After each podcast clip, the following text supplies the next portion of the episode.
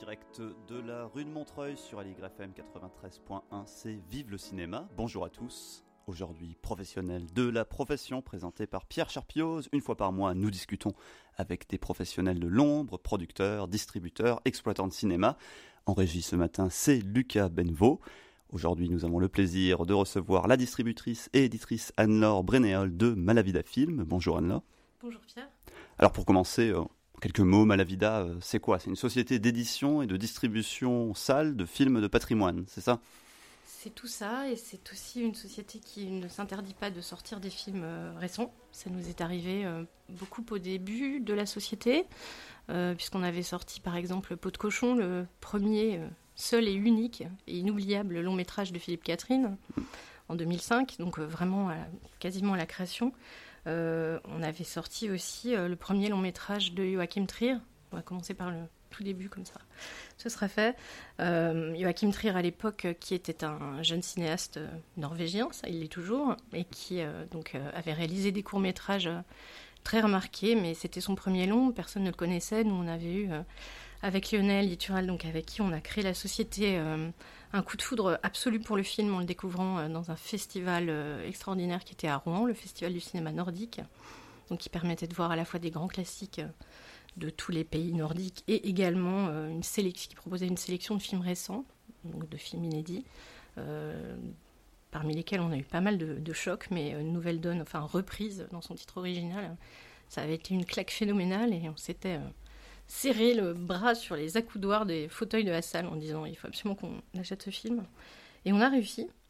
Et voilà, on a failli couler euh, à peine, euh, à peine né, puisqu'on était euh, jeunes et fous, et qu'on a fait, à l'époque, il n'y avait pas de DCP, c'était encore la période du 35, donc les coûts étaient différents quand même, en termes de fabrication de copies, de transport, de routage.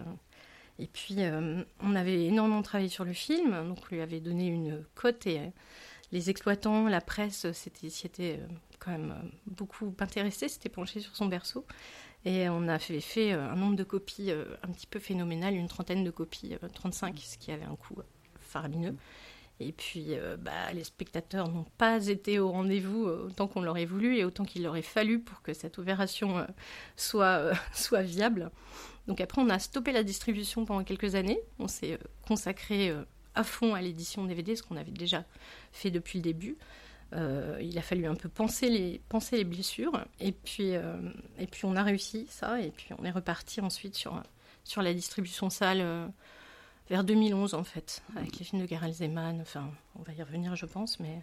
Donc un mix d'édition de, DVD et de distribution effectivement toujours.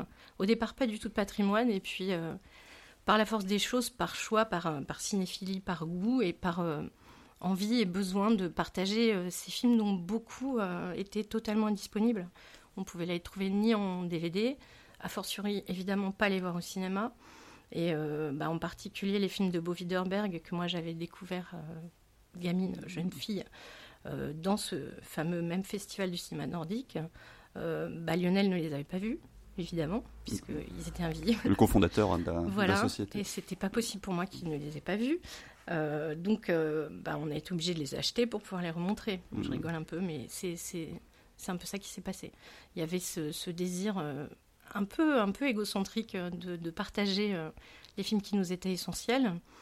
Et bah, on a réussi à, à, faire ça petit à petit, à gagner la confiance des ayants droit dans les, dans les pays, parce qu'on a beaucoup travaillé avec la Pologne, avec la République tchèque avec euh, bah, donc euh, la Norvège, la Suède, euh, la Finlande, des pays où il n'y a pas de, c'est pas comme de travailler avec un cataloguiste, comme mm. d'avoir le confort de, prendre un film chez Gaumont, comme on a le luxe de pouvoir le faire maintenant. Et c'est génial aussi d'ailleurs, mais c'est vrai qu'au départ, il fallait aller chercher les ayants droit, qui eux-mêmes ne savaient même pas qu'ils avaient les films la plupart du temps retrouver le matériel. Mais donc, qu'est-ce qui fait qu'on ressort, par exemple, maintenant, par exemple, Tom Food de, de ou la, ou la rétrospective de Bo Widerberg que vous avez fait l'année dernière, c'est parce qu'il y a une actualité, c'est parce que les films sont, sont restaurés, c'est parce que ou c'est parce que vous, vous êtes à l'initiative en fait de cette euh, ressortie? Comment, comment ça se fait? Pourquoi maintenant? Totalement à l'initiative de tout ce qui s'est passé autour de Bo Widerberg euh, en France depuis le tout début, puisque quand on a commencé à travailler euh, autour de son œuvre, rien n'était disponible. Même pas un seul DVD. Donc on a vraiment, on est parti de zéro. Il a fait 13 films en tout. Là, Tom Foot, donc on sort le 9 juin prochain. c'est son, c'est le 11e long métrage qu'on a acquis et donc dont on détient les droits pour la France et qu'on accompagne en salle et évidemment qu'on sortira également en DVD. Il en restera deux pour proposer l'intégrale. Bon, Tom Foot, ça fait longtemps qu'on voulait le sortir. Il devait sortir l'année dernière euh, à l'occasion de l'Euro de football. Bon, là, il va sortir aussi à l'occasion de l'Euro de football, ce qui crée un lien, une passerelle un petit peu rigolote. On n'est pas des énormes fans de foot chez Malavida, mais bon, on va, on va apprendre. Et puis surtout, euh, c'est vrai que le cinéma et le foot euh, ensemble, ça peut être quelque chose de, très, de très amusant et de très joyeux dans cette période en particulier. pourquoi maintenant Tom Foot? C'est simplement parce que encore une fois, comme on est parti de rien, on a avancé petit à petit. On a d'abord sorti trois films, puis deux films, puis un film, puis on a continué et au fur et à mesure, on a réussi à compléter on est complètement fou de, son œuvre, euh, du travail de Bo Widerberg. Moi, j'adore et j'idolâtre absolument tous ses films. Peut-être en dire un mot. Hein. C'est vrai que c'est un cinéaste qu'on connaît moins que son compatriote euh, Bergman, qui, qui, quelque part efface un peu toute euh, concurrence sur le sol du cinéma suédois. Exactement, l'arbre qui cache la forêt, comme on aime à le dire. Bergman a beaucoup phagocyté, ouais, à l'étranger, en tout cas, l'image du, du cinéma suédois. Widerberg est quand même très connu en Suède. Même si curieusement, au moment où on a commencé à s'intéresser à lui vraiment, euh, les films n'étaient pas non plus disponibles en Suède. C'est mm. notre travail en France qui a fait que tout est ressorti aussi euh, en Suède. On a même été à l'initiative de la restauration de Joe Hill, par exemple, euh, en travaillant avec la cinémathèque, avec la famille, parce que Widerberg a eu plusieurs femmes et pas mal d'enfants avec toutes ces femmes différentes. Il a monter une société de production parce qu'il avait un caractère de cochon et qu'il s'était beaucoup fâché avec euh, les producteurs, etc. Et que donc à un moment de sa vie, euh, pour pouvoir continuer à tourner, il a, fait euh, lui-même ce qu'il avait envie de faire. Mais du coup, les droits de certains de ses films produits par lui étaient à la famille, qui évidemment, ça aurait été trop facile, ne s'entendaient pas tous très bien entre eux. Donc là, sur lui, ça a été un travail à la fois d'archéologie, de d'arriver à convaincre tout le monde, euh, enfin beaucoup d'amour, de passion et de patience parce que bah, parce qu'on a commencé dès qu'on a monté la société, c'était pour ça. Enfin, on avait tous les deux une expérience euh, dans la distribution euh, qui nous passionnait et il y avait vraiment ce désir. Moi, enfin, l'idée de créer Malavida, c'était une des choses les plus essentielles, c'était de, réussir à montrer les films de Widerberg et d'autres bien sûr. Mm. Mais Widerberg, sachant l'ampleur de l'œuvre, puisque moi j'avais tout vu et, l'idée que cette œuvre soit complètement effacée, disparue, alors qu'il avait quand même été trois fois primé à Cannes, euh, trois fois de suite, ce qui n'est pas, on parle tout le temps de, Almodovar, de Woody Allen, de, mais avant il y a eu Bo Widerberg qui a été primé euh, dans trois festivals trois années de suite, pour Elvira Madigan, Adalène 31 et Joe. Euh, c'est quand même pas rien. Donc c'était à la fin des années 60, 67, 69, 71. c'est c'est quand même euh, fou de voir que cette œuvre avait euh, sombré euh, dans l'oubli de façon absolue. Après, en fait, on s'est rendu compte, quand on a commencé à remuer tout ça, que bien sûr des gens s'en souvenaient, que les gens qui avaient vu les films à l'époque en, avaient été très marqués, très bouleversés, et arrivaient, enfin, attendaient de pouvoir les voir avec beaucoup de beaucoup d'impatience aussi, mais mais sans trop y croire. Et c'est vrai que les, premières ressorties ont déclenché un enthousiasme critique qui était assez, euh, assez beau et assez touchant parce qu'il y avait à la fois ceux qui connaissaient, donc un peu des critiques d'un certain âge, qui avaient vu les films, par exemple à Cannes à l'époque, et qui étaient ravis de les retrouver, de les redécouvrir, et toujours aussi enthousiastes, et tout un tas de jeunes critiques, euh, la, jeune garde euh, de la critique actuelle, qui ne connaissaient absolument pas, mmh. et, qui, et pour cause. Après, on a eu quelques fous rires avec des gens qui nous disaient qu'ils connaissaient très bien Bo Widerberg, alors que c'était impossible qu'ils aient vu les films. Bon, il y a des petits, trucs un peu rigolos comme ça, mais ça a été. Euh, enfin, c'est vraiment une histoire euh, forte euh, dans, dans l'historique de Malavida, et c'est c'est pas fini, puisqu'encore une fois, il en reste deux, et qu'on a bien l'intention d'y arriver. Il y en a un où, sur lequel il manque du matériel. Après, on a bien réussi à mettre d'accord la Paramount et la famille, toutes les parties de la famille pour retrouver Joe Hill dont le, son était perdu. Il y avait une partie du son en suédois, il y avait une partie du son qui était aux États-Unis. Euh, il y avait des éléments manquants qui ont été retrouvés à la cinémathèque. Enfin, ça a été un. C'est ça qui est, qui est fou, c'est que c'est un cinéaste qui, qui, a été important, qui est toujours important, mais je veux dire qui était très, très important au moment où il sortait, qui, fait des, qui faisait des films qui n'étaient pas des films fauchés ou rares, pas du pas tout. du tout, non. Mhm. et qui, étaient, qui sont des films qui sont pas de la préhistoire du cinéma, qui sont des films qui sont pas si anciens, et pourtant pendant longtemps ils étaient invisibles, on les voyait pas à la télévision, on ne pouvait pas les, les acquérir en, en vidéo. C'est, je pense que c'est aussi ça qu'on se rend pas forcément compte, c'est qu'il y a des films invisibles qui sont en fait des films qui dont on ne comprend pas a priori pourquoi est-ce qu'ils sont si invisibles que ça. C'est ça, et c'est ça qu'on a. Enfin, c'est un peu la, une partie de la ligne éditoriale de Malavida. Il se trouve que nous, on avait vu dans des festivals, parce qu'on tous les deux très cinéphiles, et, ou dans, à la fac, enfin, je sais pas, par plein de biais différents, euh, des films euh, qui n'étaient vraiment pas disponibles. Et c'était euh, une vraie volonté d'arriver à les remontrer, à les partager, à les ramener sur des parts, enfin, en passant par le DVD au départ, euh, et puis ensuite en les ramenant en salle. Euh, comme vous le disiez, évidemment, à chaque fois, ça a été avec des copies restaurées. Euh, sur, quand on a ressorti les premiers, Elvira Madigan, Adalen 31 et Le Péché suédois, par exemple, les, copies ne permettaient pas de faire des, sorties salles, forcément. Et là, il y a eu des, des restaurations ensuite qui, qui ont qui ont rendu euh, vraiment justice à la, beauté plastique de son cinéma, qui, est euh, avec un chef-op euh, magnifique. Bergman avait Sven Nykvist, Fiederberg a Jürgen Persson, qui est toujours vivant et qui, qui est un chef opérateur d'un talent inouï. Donc euh, c'était vraiment important pour nous d'arriver aussi à, les accompagner jusqu'à un grand écran et de ne pas se contenter d'édition DVD.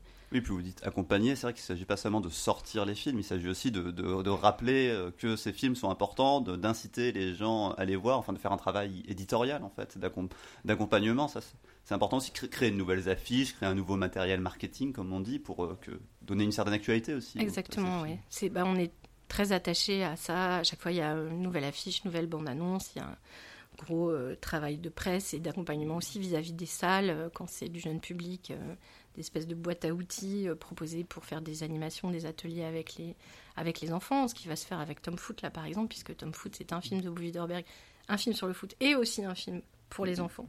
Donc c'est assez merveilleux de, trouver tout ça dans, dans, un même film aussi, aussi magique en plus mais cette, euh, oui, cet attachement, à, on les traite comme si c'était des films euh, d'aujourd'hui, comme si c'était des films inédits.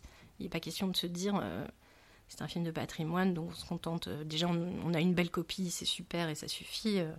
on se contente absolument pas de ça. On fait toujours un gros travail à destination de la presse, puisqu'on a à demeure dans l'équipe, donc il y a Lionel et moi qui avons créé la société.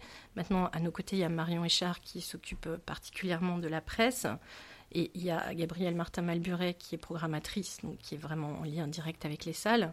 Et puis euh, Fabrice Montigné et Glenn Dagneau qui sont euh, tous les deux euh, plus autour du DVD et de, et de la Boutica, qui est un peu la vitrine aussi, où on a le plaisir de, rencontrer les gens, de les accueillir, on échange beaucoup et on a cette espèce de, retour euh, tellement agréable de gens qui entrent, euh, qui viennent, qui font des compliments, qui sont heureux de partager euh, les émotions qu'ils ont ressenties en découvrant les films, qui viennent dire merci et, qui redonnent beaucoup de force. Parfois, c'est pas toujours facile non plus, donc c'est vrai que cette, ces échanges qui sont permis par l'existence de la boutica sont, sont, très très précieux pour nous. Oui, c'est vrai, il faut, faut, le préciser. en plus d'avoir une activité d'édition et distribution, vous avez une boutique, Boutica, donc, euh, qui, qui, est située euh, où exactement? Elle est située vraiment à Pigalle, à quelques encablures, quelques pas du, métro Pigalle, euh, rue Houdon, au numéro 6 très précisément. elle a ouvert en mars 2012, inaugurée par Philippe Cobert, qui lui est aussi un peu notre parrain. Différent, dans un genre différent aussi, mais, mais qui nous tient ô combien à cœur, de la même façon. Et voilà, la boutique, c'est aussi les bureaux de Malavida, donc on est tous là, et il y a la partie boutique et les bureaux sont derrière. Euh, ça a été important. Et on, y, trouve, euh, on, y trouve que des, produits Malavida Non, euh, on n'est pas, on pas auto-centré. non, non, on trouve évidemment tout le catalogue de Malavida, et on trouve aussi, avant tout, au départ, les, les, catalogues, ou en tout cas une partie des catalogues des éditeurs qu'on aime, qui sont nos camarades dont on respecte beaucoup le, travail et, la même façon qu'ils ont de, défendre les films qui sont les leurs. Et puis on trouve aussi, évidemment, maintenant, des films qui font un peu plus plaisir à tout le monde, qui sont peut-être moins dans notre dans notre cœur de cinéphile, mais il faut aussi élargir un petit peu. on prend aussi des commandes et on travaille directement avec les éditeurs. Et puis maintenant, on a ouvert aussi on a essayé de diversifier pour, pour aller aussi attraper des gens qui ne seraient plus tellement intéressés par le support physique, parce que malheureusement il y en a quand même quelques-uns, pour essayer de les, amener à entrer dans cette boutique. Donc il y a des affiches, il y a des goodies, il y a des vinyles, il y a beaucoup de choses qui évidemment sont uniquement centrées autour du cinéma. Mais euh, c'est vrai que ça permet de, On voit des jeunes gens euh, qui sont plus euh, des habitués des plateformes, peut-être des salles d'ailleurs, on l'espère, mais en tout cas qui n'ont plus l'habitude d'acheter des DVD, qui viennent parce qu'ils voient une affiche en vitrine et que ça leur parle et qu'ils ont envie d'en voir plus et qu'ils peuvent se, se, laisser ensuite entraîner par par l'attrait d'un DVD euh, et le talent de, de nos chers euh, vendeurs de la boutique. Alors, boutique à Malavida, euh, à Pigalle. Malavida, espagnol, mauvaise vie. Pourquoi ce, ce, nom? Bah, ça, c'est plus personnel, mais c'est vrai qu'avec Lionel, sans se connaître à l'époque, on était tous les deux des, grands fans de la Mano Negra. Euh, moi, ça a été totalement euh, constitutif pour moi. J'ai grandi en même temps que, le groupe et euh, je les ai énormément vus. Énormément vus à Pigalle d'ailleurs pendant la fameuse tournée. Et tout, enfin bref.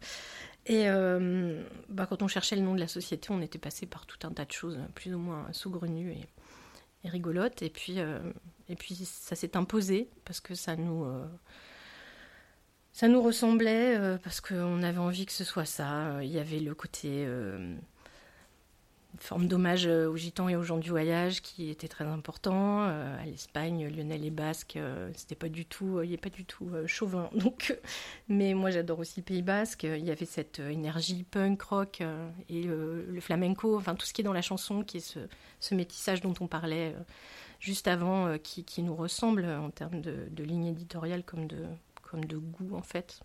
Par la Malavida, du coup, de Mano Negra. On se l'écoute tout de suite.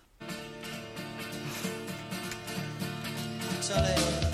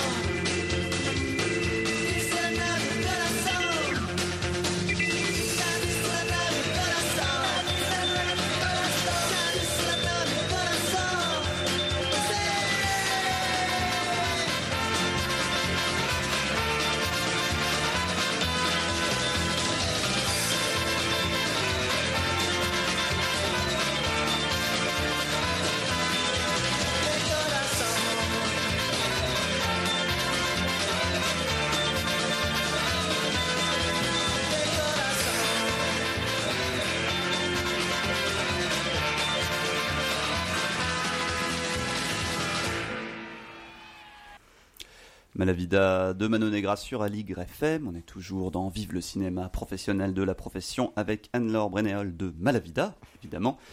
Anne-Laure Brenéol, cette chanson, du coup, c'est la, raison de ce nom, c'est ce que vous nous disiez euh, tout à l'heure. Un nom espagnol, un hommage à Biederberg, euh, la Suède. Votre équipe, c'est la Scuderia, euh, l'Italie. Cette envie de, métissage, comme vous disiez à antenne tout à l'heure, c'est important pour vous et pour la société. C'est ça, on croit au métissage à fond et on pratique le métissage à fond.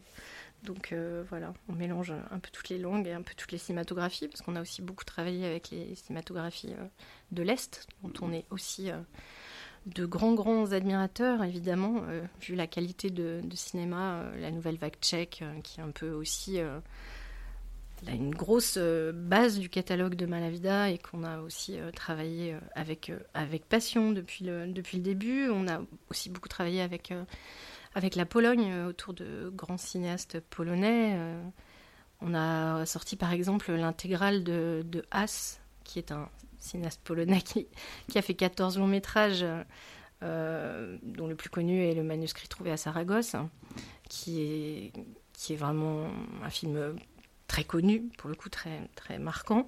Mais euh, nous, on a édité carrément l'intégralité de, ces films en DVD, évidemment. On ne peut pas tous les accompagner en salle, ce serait, un petit peu compliqué.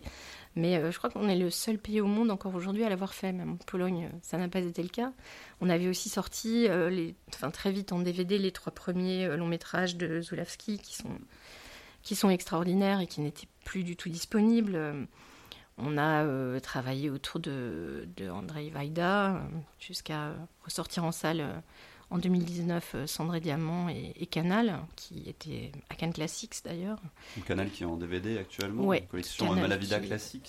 Euh, Malavida Collector. Collector collection lauréate du prix de la meilleure collection du syndicat français de la critique du cinéma 2020, dont on est très évidemment très fiers et très heureux. Mais oui, ce sont des films où, enfin, Canal, la copie restaurée, pareil, était absolument splendide. Cendré Diamant, c'était aussi un chef-d'œuvre. Euh, et c'est vrai que ce sont des films de Vaida qu'on connaît moins et qui méritaient aussi totalement d'être remontrés. Euh, on a aussi beaucoup travaillé, et c'est pas fini, euh, autour de l'œuvre de Jerzy Skolimowski, qui donc est un cinéaste qui nous est très cher, hein, qu'on a évidemment la chance de, pouvoir côtoyer, avec qui on a beaucoup échangé, qui est très présent, qui est venu plusieurs fois à Paris, qui est même venu à Cannes, puisque le départ avait aussi été sélectionné à Cannes Classics. Et il était venu le présenter sur la plage. C'était une soirée euh, absolument fabuleuse. Euh, est un cinéaste euh, incroyable qui, travaille encore, qui, co-scénarise là le, scénario du prochain film de Roman Polanski. Mm. Euh, et on a ressorti par exemple le bateau phare aussi, qui était invisible depuis, depuis sa sortie, même si c'est un film plus récent. Il n'était pas du tout, il n'y avait plus de copies, ni DVD, ni de ni de copie euh, sale euh, possible. Et, ça a été euh, aussi un, très beau moment, cette rétrospective, puisque il faisait partie de la. C'était le, parrain de l'édition Toute la mémoire du monde de cette année-là.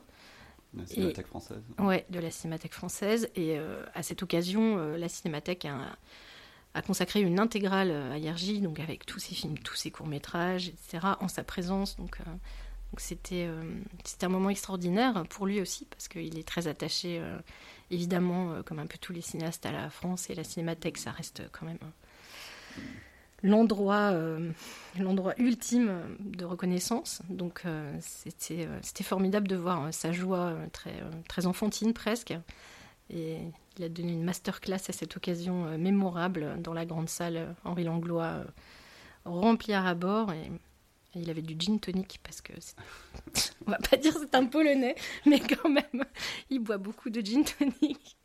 Et c'était amusant parce que euh, on avait un tote bag avec du gin et du tonic et on lui refaisait des verres euh, parce qu'il était quand même un peu euh, bon impressionné. il avait il avait envie d'avoir ses gin tonic. Petite histoire assez fabuleuse. Ces films sur lesquels vous travaillez, c'est uniquement des films que vous connaissez déjà, que vous aimiez déjà, ou il peut arriver qu'il y ait des découvertes, des films sans distributeur pour la France, que vous découvrez dans des, dans des festivals et où vous dites, bah, ça c'est un, un, film pour Malavida, c'est un coup de cœur Alors sur les films récents, ça ne nous est pas arrivé depuis un moment, et d'ailleurs ça me désole beaucoup, donc j'espère que ça nous arrivera, mais c'est vrai que...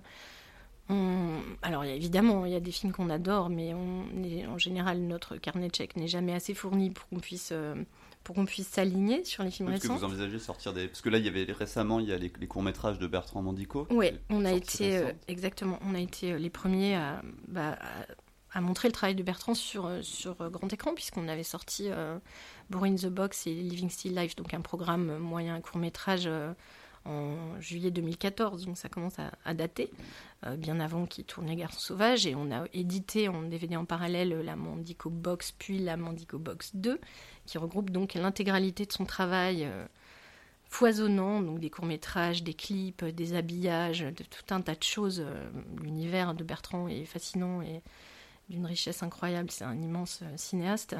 nous, on l'a senti très vite en voyant ses cours, et et on a été les premiers à être là et, on en est aussi euh, très fiers et très contents.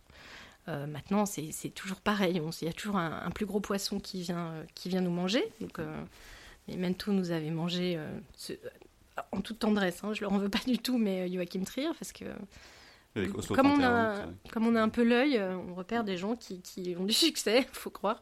Et à chaque fois, donc quelqu'un d'autre vient mais après, euh, un plus gros poisson a aussi euh, piqué euh, Joachim à Memento. Et voilà, Bertrand l'a léché du faux. Et on verra bien ce qui va se passer après. L'essentiel, c'est qu'ils puissent tourner, travailler en ayant aussi des structures qui, accompagnent le développement de, leur notoriété et, des capacités de, création aussi qui deviennent plus importantes en termes de budget. Joachim, il a travaillé aux États-Unis. Évidemment, euh, ça aurait été compliqué qu'il reste chez Malavida. Maintenant, euh, j'ai hâte qu'on trouve le prochain. Voilà. Mais c'est vrai que dans l'immédiat, c'est pas arrivé. Il faut dire qu'on n'a pas fait, pas fait beaucoup de festivals cette année, évidemment, mais euh, ça, ça, arrivera sûrement. Avez travaillé avec, avec des cinéastes, que ce soit pour des ressorties avec Skolimowski ou que ce soit pour des films récents avec Mandico, les accompagner, tout ça, c'est aussi quelque chose qui, qui vous plaît, qui est important dans, dans ah bah oui, c'est essentiel. On a à chaque fois des, excellents rapports avec eux. C'est euh, bah arrivé récemment aussi euh, quand on a ressorti Les Lèvres Rouges, donc juste, euh, mmh. juste avant le premier confinement. Donc voilà, Les Lèvres Rouges d'Harry Kumel, qui, qui est aussi toujours vivant et qui est en pleine forme, qui est un personnage étonnant, qu'on a eu beaucoup de plaisir aussi à...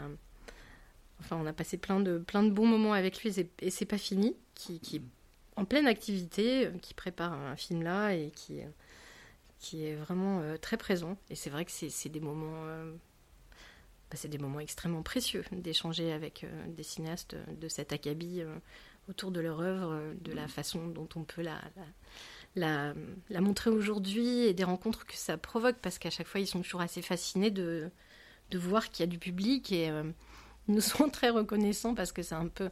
Je fais Yerji euh, Skolimowski, quand il voyait les salles pleines euh, au Reflet Médicis, par exemple, qui est notre partenaire, euh, ou au Luminor, enfin, évidemment, on travaille avec beaucoup de salles dans Paris et plein de salles en province.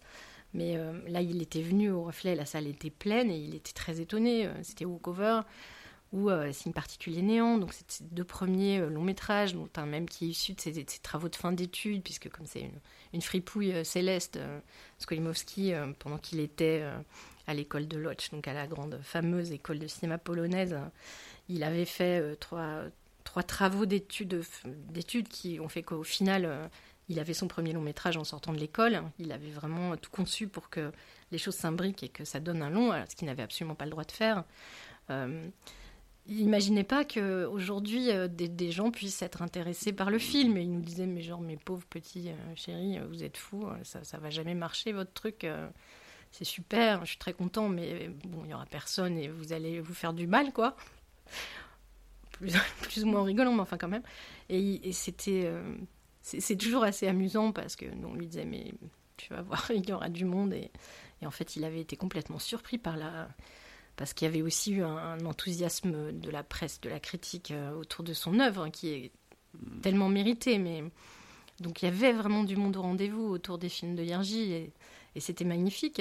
Et c'est vrai qu'il s'y attend pas. Pourtant, c'est un, grand, grand cinéaste. Il, il, a été très connu. Enfin, il est revenu. Euh, qu'il a eu une espèce de passage à vide, un peu comme Widerberg, qui pendant 20 ans n'a pas tourné, a fait de la télé parce qu'il avait été tellement odieux et complexe que, que plus personne voulait travailler avec lui. d'où l'oubli.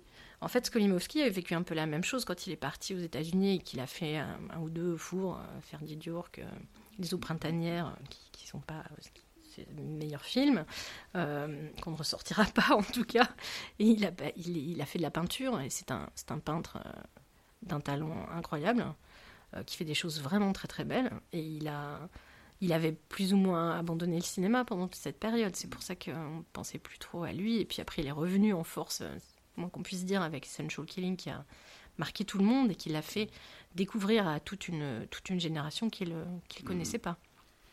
Nous, on est arrivé plus tard euh, avec, euh, bah, pareil, on aime beaucoup se, se, consacrer ou s'attacher au début des cinéastes parce qu'en général, tout est là et ce sont des films qu'on voit moins et qui sont, euh, qui sont extraordinaires. Là, on peut, je peux annoncer, maintenant que c'est signé, qu'on va travailler autour d'un cinéaste qui nous était cher. ça fait, ça fait longtemps qu'on lui court après, si j'ose dire, qui s'appelle Dusan Makaveyev, qui est un cinéaste serbe euh, dont on vient d'acquérir euh, les trois premiers longs métrages, exactement comme ce que je dis là, c'est un exemple parfait. Euh, donc ce sera pour fin 2022, je pense, on a le temps. Il y a tout un travail à faire, oui, en salle, ouais. En salle et en DVD bien sûr. J'ai pas parlé encore de Yaji Menzel qui, a été aussi un de nos grands amours et une grande, grande, grande et belle rencontre à épisode, puisqu'on a beaucoup travaillé, on avait déjà sorti des trains étroitement surveillés en, salle euh, en 2014. On l'avait rencontré à cette occasion, on était allé le voir à Prague avant, il nous avait euh, accueillis chez lui à bras ouverts. C'était un homme euh, délicieux, tendre, excessivement drôle et était tellement intelligent, facétieux. Vraiment un, amour d'homme, Irgi. il est mort en octobre, donc enfin en septembre dernier je suis un peu émue.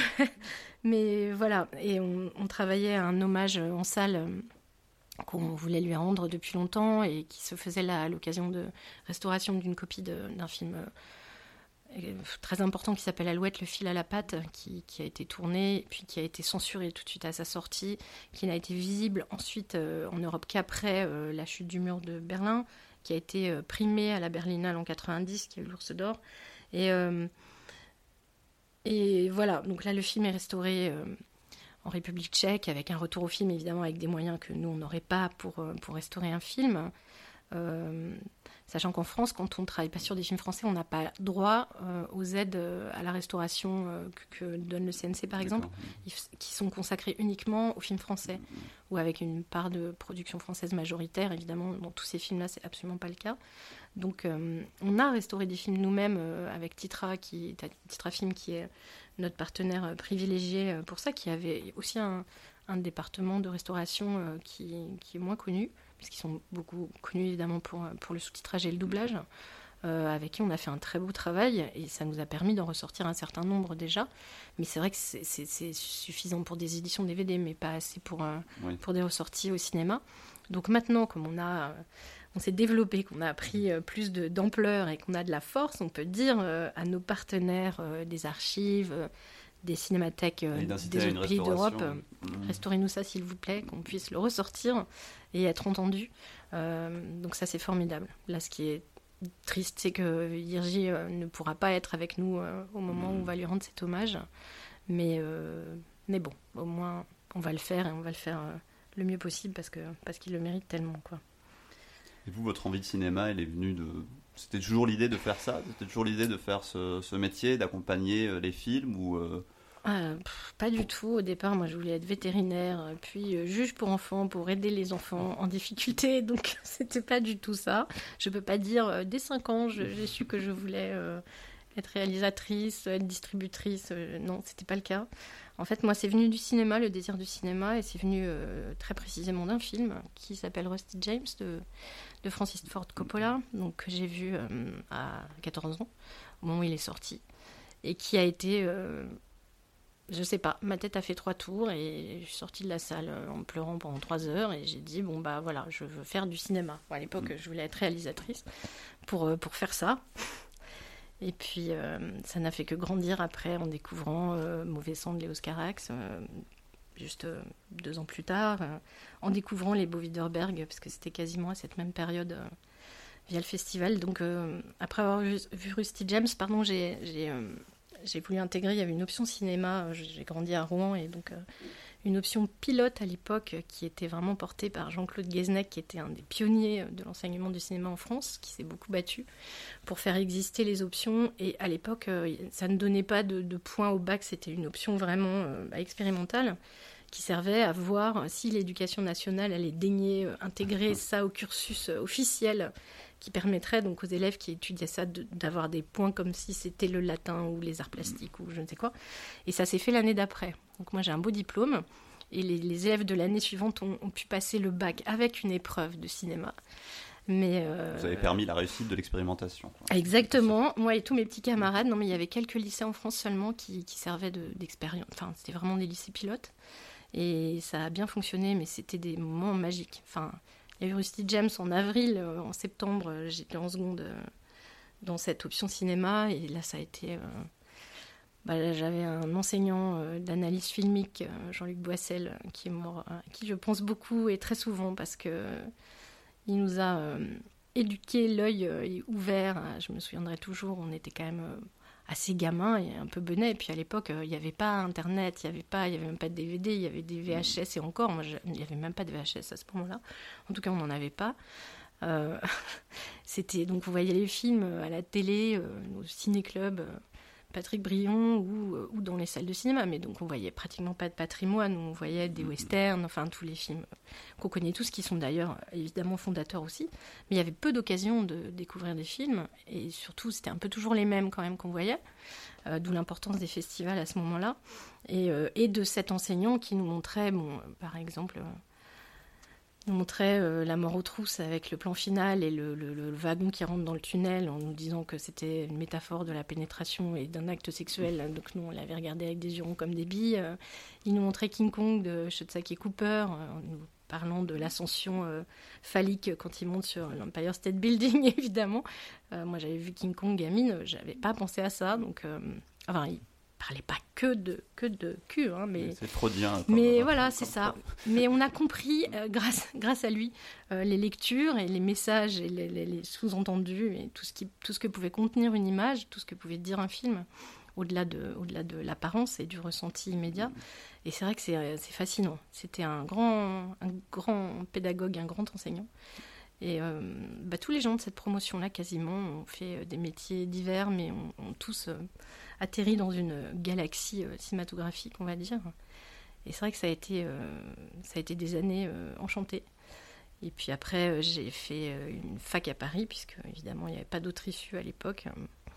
Donc à la Sorbonne, où j'ai aussi eu des enseignants qui m'ont, bah, par exemple Michel Journiac, qui était un professeur d'art plastique, qui était avant tout un artiste, un plasticien, le pape du body art en France, qui, avait fait du exposé à Beaubourg euh, du boudin noir fait avec son sang, qui était vraiment un, agitateur aussi, très politique, euh, qui parlait du sida, qui, était. Euh, c'était aussi les, années sida, le moment où moi j'étais jeune étudiante et, c'était très important pour, pour notre génération. C'était un poids et, une douleur et c'était très présent quand même.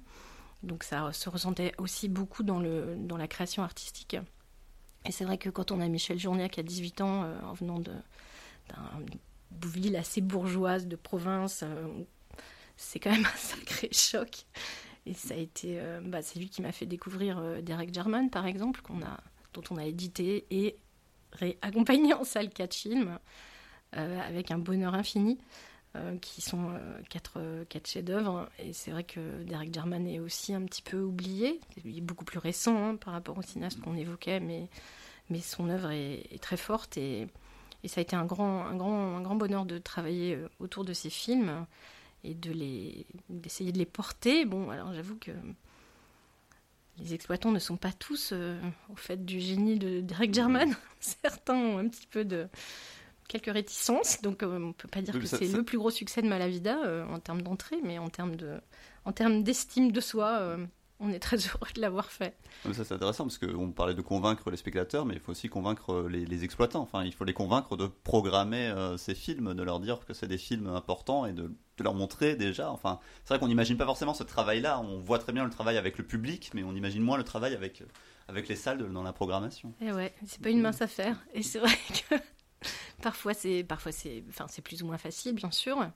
Euh, par exemple, Vaida, enfin en général les gens qui ont déjà une forme de notoriété, qui ont ce, qu'on dit entre nous, euh, Malavidien, le fameux euh, cinéaste La Belle Rouge, comme le poulet fermier, qui sont déjà passés par Cannes, qui ont eu des honneurs de la critique internationale, de grands festivals, une reconnaissance. C'est toujours un petit peu plus facile. Après, tout le monde ne peut pas avoir tout vu, donc euh, ça c'est tout à fait normal. Euh, nous, on sait très bien que les exploitants, dans leur immense majorité, qui nous accompagnent, qui sont particulièrement évidemment des salles membres du réseau de, de l'AFCAE, de l'Association française des cinémas et essais, sont quand même réceptifs. Le problème, c'est d'arriver à leur montrer les films qui ne connaissent pas. Mm. Il y a toujours cette euh, tendance qui est naturelle à aller un peu vers ce qu'on connaît ou ce dont on a entendu parler. qui est rassurant. Et, bon, quand on sort par exemple l'incinérateur de cadavres, qui, tout culte qu'il soit, parce que c'est un film culte et c'est un film énorme à plein de points de vue, euh, un film fou. Euh, bon, c'est voilà, pas c'est pas toujours facile non plus de dire regardez-le. C'est le travail euh, essentiellement de, donc de notre programmatrice Gabrielle d'appeler euh, les salles. En amont, euh, nous, on fait toujours, avec Lionel, tout un travail de. C'est d'échafauder des, des, stratégies pour montrer les films au mieux, les exposer au mieux, les rendre désirables aux yeux de tous le plus tôt possible. Donc, souvent, ça passe par les festivals. On a la chance d'avoir la confiance et l'intérêt euh, de Thierry Frémaux euh, qui, prend euh, régulièrement, très régulièrement, même nos films à Cannes Classics, qui est une vitrine, la plus belle des vitrines et qui est aussi des, moments. bon, c'est toujours la récompense de tous les efforts, les projections canoises ou les projections au Festival de La Rochelle, au Festival Lumière, qui est un le, le festival par excellence pour le patrimoine où on est tous tellement heureux d'aller, où on est tous accueillis aussi comme des rois, avec euh, le marché du film classique maintenant qui permet de rencontrer les partenaires. Alors nous, typiquement, qui travaillons avec des Suédois, des Polonais, euh, des Tchèques, des Slovaques, des Serbes, tout ça, euh, c'est vrai que c'est super, c'est génial d'aller dans tous les pays les voir, mais mmh. parfois c'est hyper pratique d'avoir tout le monde sur place mmh. pendant une semaine pour, pour avancer vite. C'est quand même formidable et le, le Festival Lumière permet ça. Mmh il n'existait pas au début de Malavida malheureusement parce que c'est un sacré accélérateur de particules. C'est vraiment très précieux et là tout est pensé aussi euh, bien sûr pour le public, mais au-delà il y a tout un marché vraiment euh, destiné aux professionnels qui est extrêmement précieux où on peut vraiment euh, trouver des films, signer des contrats, enfin des choses voilà qu'on fait pas à Cannes par exemple. Parce mm. que à Cannes le patrimoine c'est la Thierry Frémaux il tient beaucoup et donc euh, c'est vrai que Cannes Classics permet qu'il soit présent dans le festival de Cannes.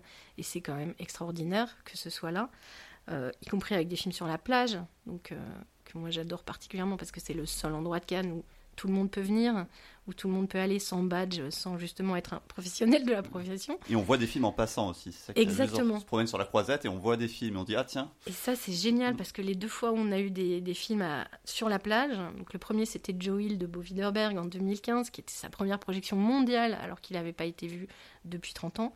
Euh, c'était fou. Enfin, nous, on était dans un état d'émotion euh, rarement égalé, je crois. Et euh, il y avait des, petits mecs, mais genre des petits mecs de Marseille qui étaient sur la croisette. Et nous, on, avait découpé des petits foulards en, hommage à Joey. on donnait des petits foulards rouges.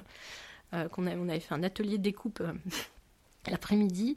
Et toute la plage, enfin, toute la plage était emplie de gens qui avaient tous le petit foulard, donc des syndicalistes présentés par, par Joey autour du cou. Et il y avait ces petits ces petits gars, je m'en souviendrai toujours, qui nous avaient dit Mais madame, c'est quoi ton film là? C'est quoi? C'est du... bah, un film du suédois, c'est des sous-titres. Mais non, mais. Et moi, je leur avais dit Mais viens, viens, tu vas voir, ça va te plaire. Et puis, de toute façon, c'est gratuit. Et puis, si ça vous plaît pas, vous partez. Et puis, donc, ils étaient venus, ils avaient joué le jeu. Ils, étaient trop mignons, c'est chouette. Et. Euh, ils s'étaient mis avec leur couverture sur le transat et euh, j'étais allée présenter. Après, ils me faisaient des clins d'œil et tout, genre, euh, genre c'est ma pote. c'était rigolo. Et à la fin, ils étaient venus euh, en disant Madame, c'était génial, mais vraiment, hein, je j'exagère pas du tout. Et c'était, bah voilà, c'était le but atteint là aussi, de dépasser ça, de faire en sorte que ces jeunes gens-là, qui seraient évidemment jamais allés voir ce film en salle, qui probablement d'ailleurs n'allaient pas voir grand-chose en salle à part Fast and Furious 12, euh, découvert Joey et que ça leur ait plu et qu'ils aient pris conscience du fait que ça pouvait leur plaire. Ça, c'est, ça, c'est, voilà, on voilà, ça, c'est une réussite euh, phénoménale. et c'est, c'est important de, de, partager, évidemment, d'essayer d'élargir au maximum. On a tous un peu dans notre cinéphilie comme ça des moments fondateurs de, de découverte un peu au hasard de films comme ça et qui, euh, qui nous fondent, qui, nous, qui sont importants pour nous. Je vous avais demandé d'ailleurs justement de me proposer euh, quelques films comme ça qui sont, euh, qui sont importants pour vous. Parmi ceux-là, vous avez cité tout à l'heure. Je vous propose d'écouter un extrait et on en parle tout de suite. Alors? Il dort, comme un nouveau-né.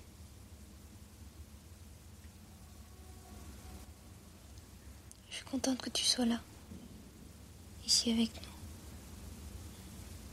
Tu mets un disque? Vite avant que la mélancolie s'empare de tout. Rien ne bouge plus. Comme si... Je me sens si... Les choses sont trop... J'arrive pas à choisir. Je vais mettre la radio. J'aime bien la radio. Il suffit d'allumer. On tombe toujours pile sur la musique qui nous trottait tout au fond. Tu vas voir. C'est magique. Attention. Qu'est-ce qu'il y a à la radio? Bah, La radio, il y a Vive le cinéma, professionnel euh, de la profession, avec Anne-Laure Brenéol de Malavida, en tout cas sur Aligre FM, évidemment.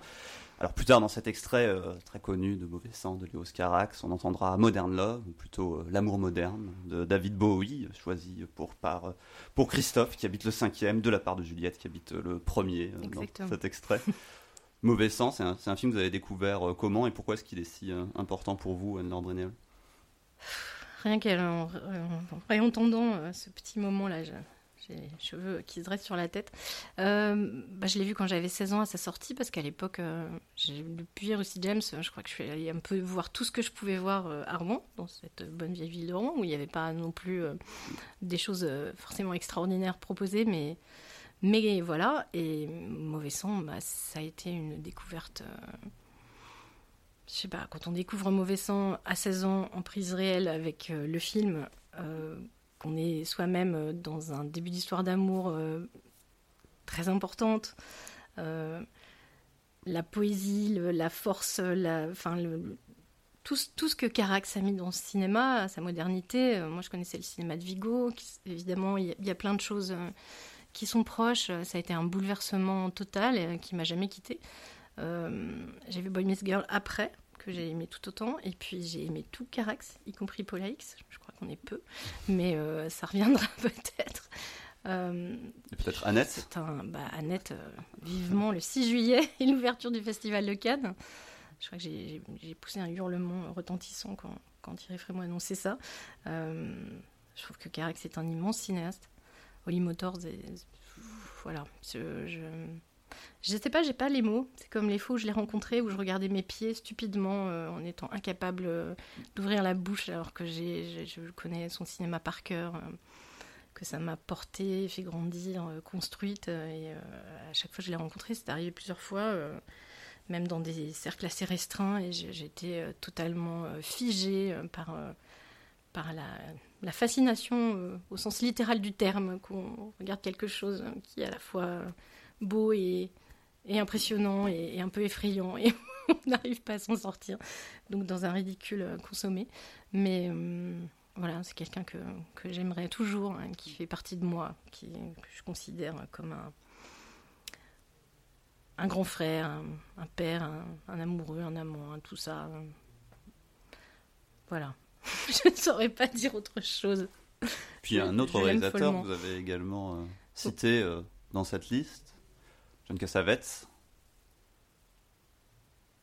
Go with the expectancy as an audience to see something that's going to knock you off your feet. And you settle for a nice movie. You know? And you think, I don't want to see something different. I don't want to see something different. I don't want to. I hate it. I hate it. I want it in my form. I want action. I want this. And then when you see something that's different, you say, and you can't get it out of your mind, you're still angry with the son of a gun. And you think, ah, I hated that picture. I hated it. I hated it. But, the, you know, 10 years later, you remember it. And you think, hmm, I saw something. That's interesting. And, and I think filmmakers should be aware that they don't know anything. Filmmakers should be aware that they don't know anything. Les réalisateurs devraient savoir qu'ils ne savent pas tout. John Cassavetes, un extrait du documentaire I'm Almost Not Crazy de Michael Ventura. Et dans le cinéma de John Cassavetes, qu'est-ce qui vous plaît? C'est aussi sa, sa modernité euh Alors c'est curieux parce qu'entre le cinéma de Carax et le cinéma de Cassavetes, il y, a- un monde euh, en termes de- d'esthétique en particulier. Après, euh, Cassavetes, c'est l'autre euh, amour de ma vie. C'est vraiment. euh, je trouve que c'est l'homme parfait, l'artiste parfait, parce que c'est la famille, la, vie, la vie dans, tout ce qu'elle a de beau, le partage, les engueulades, hein, les, spaghettis, les, enterrements, l'amour, les enfants, les, potes, euh, l'alcool, euh, les clopes, euh, enfin, Cassavetes, quoi. La liberté, la force, la fougue, la, l'ardeur, cette espèce de chose qui portait tellement en lui, même physiquement, cette, cette, cette façon d'être embrasé, d'être flamboyant et, et c'est son cinéma est tellement à son image. Je me souviendrai aussi toujours de, l'émission Cinéaste de notre temps qui lui était consacrée, qui commence par lui dans sa décapotable en train de rentrer dans sa maison de Los Angeles où l'attend euh, Gina Rollins. Parce que comment parler de l'un sans, sans, sans parler de l'autre et sans penser à l'autre euh, c'est la, c'est la force et toute la beauté de- du cinéma et des émotions pures hein, Cassavetes pour moi. Et cette euh, façon aussi de- d'avoir un discours très politique euh, dès le début. Shadows est quand même un, un film incroyable. C'est marrant parce qu'il a commencé comme Widerberg d'ailleurs, puisque Shadows, il, il avait dit euh, à la radio qu'il avait de l'argent et un producteur, il, cherchait de l'argent pour faire un film et un producteur lui avait dit bah, je vous donne, euh, je sais plus, euh, je vais pas dire de bêtises, mais quelle, était la somme, une petite somme, mais faites donc un film. Et c'est exactement la même chose qui, qui est arrivée à Bo Widerberg, qui au départ était critique et un peu comme les, les, les héros de la, de, la nouvelle vague française et des, cahiers du cinéma euh, qui, qui dégommaient euh, tout ce que, que l'institution cinéma de l'époque. Euh, Widerberg a fait la même chose avec Bergman, qu'il a, a vraiment euh, démonté très, très violemment, en l'accusant de faire un cinéma vertical, très euh, en, relation avec Dieu, euh, pas du tout euh, de se préoccuper de ses contemporains, de la société, de, la vie sociale. Widerberg est un cinéaste extrêmement social et qui se préoccupe avant tout de, de- des, autres et de, ce qui se passe autour de lui, Euh, pas seulement dans une dimension intime, mais dans une dimension large et collective. Euh, c'est vrai que c'est pas tout à fait le cas de Bergman, et euh, j'adore Bergman, hein, mais, euh, mais voilà, ils ont eu le même, euh, le même début de carrière. euh, Cassavetes et, et Widerberg. Ils sont proches euh, à plein de points de vue, pour le coup. Et puis c'est amusant quand Cassavetes euh, est décédé, euh, les journaux télévisés rappelaient surtout l'acteur, disant qu'il était par ailleurs cinéaste. Et c'est vrai qu'aujourd'hui, il me semble plus évident qu'il est cinéaste et par ailleurs acteur. Enfin, quelque part, c'est c'est ce qui reste dans la mémoire, même s'il a des rôles mémorables dans Rosemary's Baby. Oui, il a été, euh, il a été euh, acteur pour être cinéaste. Il a Mm. financé ses films qu'il autoproduisait lui quand même pratiquement toute sa vie avec l'argent qu'il allait gagner en, en faisant l'acteur. Et euh, Johnny Staccato au début de sa carrière quand il était euh, dans une série en fait, euh, Mhm. un peu comme Steve McQueen avec Au nom de la loi. Pour regretter que Steve McQueen n'ait pas fait de film, je suis sûre qu'il aurait fait des films géniaux. Mais il s'est servi d'Hollywood pour financer sa liberté et pour, pour créer autre chose. Il a inventé un monde, Cassavetes, quand même. Vraiment, je pense que c'est le premier à avoir fait ça à cette échelle, avec cette force. Et, euh, aucun film n'a pris une ride aujourd'hui. euh, c'est pareil, moi, il n'y en a pas un que je, je n'adore pas. Ils sont tous extraordinaires. On peut les voir 30 fois. On voit des choses différentes. euh. Bon, après, Cassavetes, les gens disent Ah oui, mais c'est flou, mais il y a la perche dans le champ, mais pff, toutes ces conneries qui rendent totalement fou. Euh, c'est vrai. Mais il y a tellement d'autres choses aussi dans le champ qu'on s'en fout complètement qu'il y ait la perche. Quoi. Les Oscars, John Cassavetes, ça pourrait être des films euh, Malavida, Si seulement. dans Euh, un monde hypothétique. Alors Carax, non, pour les raisons précédemment évoquées. Étant donné que je suis incapable de lui parler, ce serait pas super pratique pour ressortir un de ses films. Il faudrait que je laisse bosser toute l'équipe, que moi je sois pas là, ce qui serait paradoxal. Cassavetes, oui, j'aurais adoré, mais ça, ça, a été fait déjà. un peu à l'initiative de Gérard Depardieu. Moi, j'avais découvert les films, pareil, quand j'étais étudiante à Paris, à l'entrepôt, qui à l'époque était la salle de Frédéric Mitterrand, qui proposait des films qu'on voyait pas trop ailleurs. Et ça a été bah, pareil, un choc. Euh, le premier que j'ai vu, c'était Love Streams. on s'en vient encore. C'est un film euh, splendide. Et oui, oui, j'aurais adoré. Je peut-être plus tard. Dans l'immédiat, euh, dans l'immédiat, c'est pas prévu, mais c'est pas grave. Mais justement, c'est quoi? Qu'est-ce qui définirait un film Malavida? Qu'est-ce qui fait qu'un film, on sait que c'est un film Malavida ou pas? Est-ce qu'il y a des évidences Est-ce qu'il y a des films que vous, dans, le cinéma de patrimoine par exemple, est-ce qu'on se dit ah ça c'est plus un film pour Carlotta, c'est plus un film pour Malavida ou, ou pas du tout? Euh, bah, Carlotta, on, a des, on a des cinéastes en commun, mais mm. euh, pas les mêmes films. Par exemple sur Skolimowski, Carlotta euh, a fait Deep End, nous on a fait des films plutôt moins connus, et, et puis d'autres après puisque ça s'est élargi. je pense qu'on est assez complémentaires. nous on est plus sur, sur une ligne de redécouverte de choses plus oubliées, plus, plus, plus rares, plus, enfin, un peu plus enfouies, euh, je dirais, dans les, dans les cinématographies des pays euh, euh, autour desquels on travaille. Mais ça, se complète complètement. je, crois que c'est pas moi qui peux dire ce que c'est qu'un film à la vida, mais il y en a qui savent très bien, manifestement, puisque dans la presse, on a souvent des, des, des retours, justement, et puis la ligne éditoriale se construit peu à peu. Après, nous, on aime bien aussi aller là où on n'attend pas. Là, on ressort des films euh, d'Yves Robert. Euh, je pense que ça, peut surprendre. Euh, on a prévu de ressortir deux films de Georges Lautner. Je pense que personne imagine que ce, sont des films à la vida. Et pourtant, pour nous, ce sont des films à la vida, puisque ce sont avant tout des films qu'on aime. C'est un peu tarte et ça fait très présomptueux. Mais pour moi, la ligne éditoriale de Malavida, pour Lionel aussi, et je pense pour toute l'équipe, ce sont des films qu'on aime, quels qu'ils soient quel que soit leur genre, puisque c'est quand même assez. Euh, c'est quand même un, échantillon assez large. Euh, il y a eu aussi beaucoup de films jeunes publics euh, qu'on n'a pas évoqués, puisque c'est aussi quelque chose qui nous tient très à cœur. Oui, c'est vrai qu'on n'en a pas parlé, mais c'est assez rare une société qui fait à la fois du jeune public et du grand public. Hein. Souvent, c'est un peu séparé. Ouais, mais sur le jeune public, avec du patrimoine, en plus, on a été un peu. Oui, on a, en plus, on a créer des programmes. Ça, c'est assez euh, original, puisqu'on est allé, euh, avec notre connaissance et la confiance aussi que nous accordaient évidemment euh, au fur et à mesure les, les, cinémathèques, on est allé par exemple à Prague voir des courts-métrages de tout genre qui nous ont montré à la cinémathèque des trucs qui étaient en 16, en 35, et qu'on a ensuite choisi pour constituer un programme qui ont été restaurés, numérisés, et que nous, on a sorti en France en les éditorialisant à notre sauce, comme disait mon grand-père, en faisant vraiment un truc euh, qui nous ressemble, où on a choisi. Euh, alors ça peut être euh, un programme thématisé sur le cirque, par exemple, qui s'appelle Quel cirque, où donc il y aura des cinéastes différents. Ça peut être un programme, comme on en a fait plusieurs, autour de la géniale Hermina Tirlova, qui, est une immense cinéaste, créatrice de, de l'animation vraiment, au même titre que peut l'être Karel Zeman, mais les femmes sont toujours un petit peu moins mises en avant quand même. Euh, de même que, bah, par exemple, puisqu'on est sur les femmes, euh, et Tchèque euh, est génial. Ferrari Tilova, la, réalisatrice des Petites Marguerites, immense cinéaste, ça c'est typiquement un film totalement malavidien puisqu'on l'a sorti en DVD tout au début, réédité plusieurs fois, accompagné en salle et que c'est pas fini. Donc on essaie aussi d'attacher au travail des femmes puisqu'ils ont été... ces, œuvres n'ont pas forcément été montrées euh, aussi euh, facilement et, de la même façon. Euh, on a sorti, ressorti par exemple un film qui a été qui est plus récent mais qui qui était très important et pour Lionel et pour moi qui s'appelle Mon XXe siècle de Ildiko donc qui lui est hongrois qui elle est hongroise et c'est un film qui a vu la caméra d'or à Cannes je sais plus en 89 je crois enfin c'est proche de nous par rapport à par rapport au premier Vaida. Ou... Mais, mais ce sont vraiment des films qui, qui méritaient complètement d'être redécouverts. Et euh, n'importe quoi.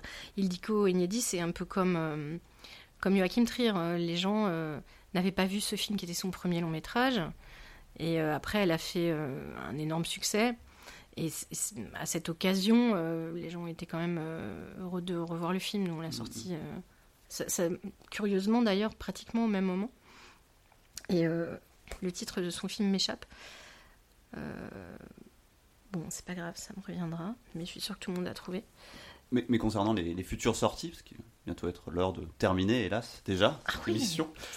Ça passe tellement vite. Peut-être pour, pour terminer, justement, quels sont les, les, les premiers, les prochains rendez-vous là, de, de Malavida si on- Alors, on le prochain rendez-vous, c'est après-demain et on compte sur vous tous parce qu'il faut être là pour, euh, pour, tout, pour tout le monde dans les cinémas d'ailleurs. C'est un film euh, serbe qui s'appelle Qui chante là-bas de Slobodan Sijan euh, qui était euh, dans la sélection Cannes Classics euh, 2020.